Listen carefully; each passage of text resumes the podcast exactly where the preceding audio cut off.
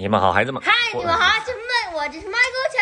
现在咱们一块来讲成语故事吧。嗯，欢迎收听麦高钱频道，孩子们，我是钱爸。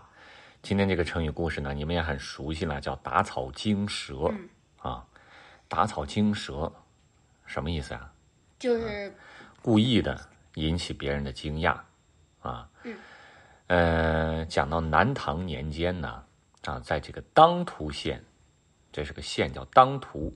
有一个叫做王鲁的县令，这王县令呢，贪得无厌，是见钱眼开呀，孩子们，只要能挣到钱，他可以随意的信口开河，是颠倒黑白，把对的错成把把把对的判成错的，把错的说成是对的，啊，这叫信口雌黄啊。那么有这样一个县令，他手底下的那些官差们，什么主簿啊、孔目啊、衙役啊。自然是有样学样，嗯，对吧？那个一个坏，一个好的官带出一批好的人，嗯，一个坏的官就带出一批跟他差不多的人。对，这叫上梁不正下梁歪嘛。嗯，这些手底下的衙役们，一个个明目张胆收受钱财贿赂，敲诈勒索，前来告状的百姓，如果不给他们钱，连衙门的大门都进不去。在他们的打压之下，当涂县的百姓是苦不堪言，心中对这些横行霸道的官吏充满了怨恨。话说有一次呢，朝廷派出了御史到地方巡视，御史呢是专门去这个查看朝廷官员的这些行为，把他们那些不法的事情啊，或者说是不守规则的事情啊，写上状子，啊，或者说是这个，呃，呈上给皇帝，叫告他们，知道吗？那么这个御史呢，就想除掉这些地方上的贪官污吏。当涂县的百姓一看机会来了，便一同写了一张状纸，状告当涂县的主簿和衙役徇私舞弊，欺压百姓。那么巡查的御史来到当涂县呢，县令王鲁连忙接待啊，他恭恭敬敬地把御史迎进了县衙，两个人相对而坐。王鲁让下人端上了茶来。还没来得及开口呢，这个衙役便把百姓的状纸给送了上来，就告他的啊，就直接就呈上来了。王鲁看到状纸呢，有些扫兴，他说道：“御史今日刚到，正是应该接风洗尘、好好休息的时间，递什么状纸？快快拿下去！”衙役一听呢，急忙就要走，可这位御史呢，却抬手拦住了他：“不妨，我此行到当涂县，就是为了听一听百姓们的诉状。”咱们公事公办，王县令，你还是念一念这状纸吧。我也正好看看你是如何断案的。王鲁听了这话呢，有些尴尬，但是御史的话呢，他也不敢顶撞呀，于是只好接过了状纸，当着御史的面读了起来。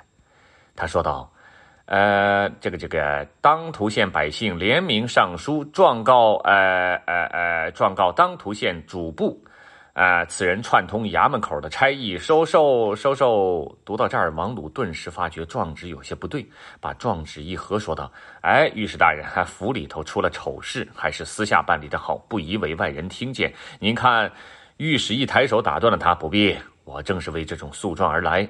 诉状之上满是百姓的手印儿，想来不会有假。接着说，我倒是真想听听。”哎哎，是是是是。王鲁只得点头，打开状纸，继续读道。收收收收受贿赂，否则便不许人进衙门大门。呃，进门之后还需再交一笔贿赂啊，这样才能把状纸送到县令处。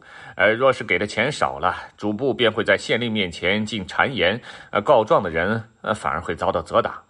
呃，几年间多有被责打成重伤之人。呃，此事县中人人人人人人皆知，望御史大人明明明鉴。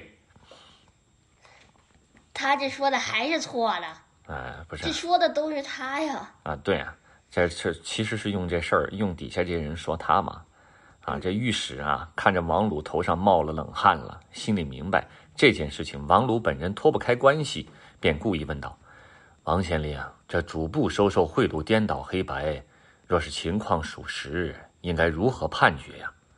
王鲁擦了擦额头上的汗。呃，依照律法，应该应该免去官职，责打一百大板，收押大牢，听候发落。好，说的不错，王县令，那就请下令吧。来人，给县令准备纸笔。差役一听御史发话了，急忙准备好了笔墨纸砚。这王鲁不敢推辞啊，只能拿起笔来准备写下逮捕主簿的命令。可他手里的笔颤颤巍巍的，就是落不下去。你们知道吗，孩子们？这状纸虽然只是状告主簿的，但是每一条其实都是他自己的罪过，都是他指使属下这么干的。对，我知道。如果御史继续追查呢，自己就完蛋了，一追追出一串来。那么这判决一写呢，感觉就像是在逮捕自己一样。御史看王鲁不敢落笔，在他肩膀上轻轻拍了一拍，把王鲁吓了一跳。御史说道：“怎么，王县令，一个主簿的事，为何不敢落笔判决呀？”是不是怕牵连到你啊？王鲁的心事猛地被人说破，一下子崩溃了。他嘴唇打着，就是他嘴唇打着颤，就哆嗦着说道：“我我我我我我我我！”御史猛地一拍桌子，喝道：“呆！百姓们上书状告主簿，不过是打草惊，不过是打草罢了，就是拨弄草，拿竹竿的拨弄草。但是他们不知道，你这条伏在草里的蛇已经被惊吓到了。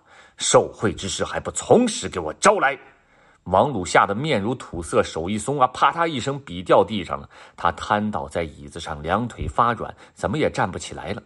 就这样，御史处理掉了当涂县这一群贪官污吏，包括这县令王鲁，百姓总算得到了解脱。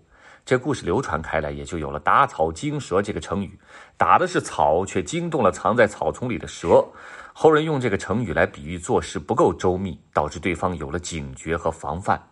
什么意思呢？比如说，警察叔叔想要抓捕一伙犯罪，呃，罪犯，抓一个犯罪团伙，总是要提前做足准备，对吧？如果没有查明实际情况就贸然开始抓人，就很容易惊吓到其他的犯罪分子。比方说要抓这个主谋，结果只抓了一个他们这个犯罪团伙里边小头目，嗯，啊，这就叫打草惊蛇，把主谋给吓跑了，跑到别的地儿藏起来了，逮不到了，这就叫冒失的行动，叫打草惊蛇，嗯，啊，是不是啊？三国里，三国里边有很多这样的例子。比如说曹操，曹操说现在就打刘备，啊，那么谋士就劝他说现在咱没准备好，啊，还有其他的一些大患没有心头大患没有除掉，先不要打草惊蛇，让他察觉到了，咱们就好好安抚他一下，对吧？给他个官职，让他在那儿踏踏实实待着，等到咱们处理的手头上的事儿，咱们突然之间来个猛然的袭击，对吧？全就不会打草惊蛇对对对对，好吧，好，好，打草惊蛇讲到这儿，The end，bye。